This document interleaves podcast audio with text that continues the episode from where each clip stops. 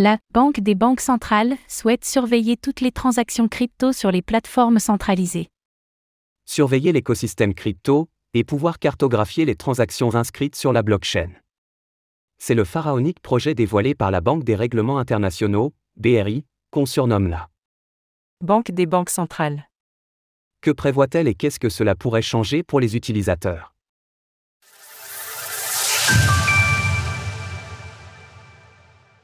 La Banque des banques centrales se penche sur l'écosystème crypto.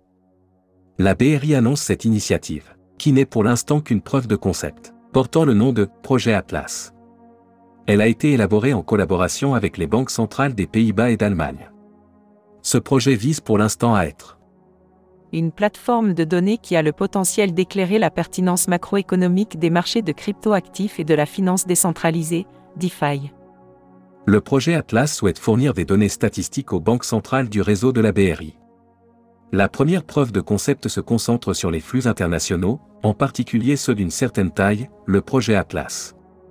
Combine des données collectées sur les plateformes d'échange, qu'on appelle données off-chain, avec des données granulaires extraites des blockchains publiques, données on-chain. Il faut noter que cette preuve de concept est vouée à évoluer, et que les transactions de toutes sortes seront très certainement étudiées et intégrées aux statistiques proposées.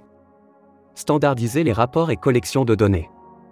La BRI note qu'il n'existe à ce jour pas de standard en termes de collection de données, et que celles-ci sont exploitées par toute une variété d'acteurs. Elle souhaite donc apporter une cohérence, et avoir un projet suffisamment vaste pour être à même de collecter toutes les données nécessaires. Au-delà des tendances statistiques, cet outil pourrait donc effectivement permettre de surveiller les transactions. Ces données sont bien sûr déjà accessibles, mais un système aussi vaste aurait des airs de Big Brother pour le monde des crypto-monnaies.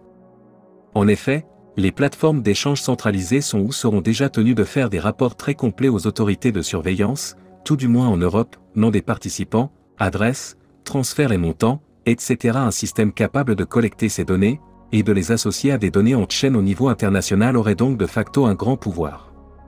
La conclusion du rapport de la BRI est par ailleurs vague dans ses implications, ce qui suggère que les cas d'utilisation du projet Atlas ne sont pas encore entièrement définis.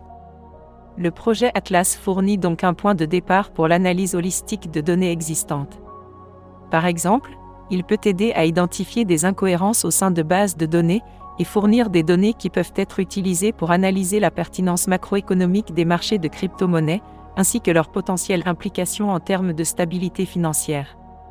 On le sait, le terme de stabilité financière est ici clé, puisque c'est l'argument souvent utilisé pour promouvoir davantage de surveillance de l'écosystème crypto. Le projet Atlas n'a donc certainement pas encore montré ce en quoi il pourrait se muer.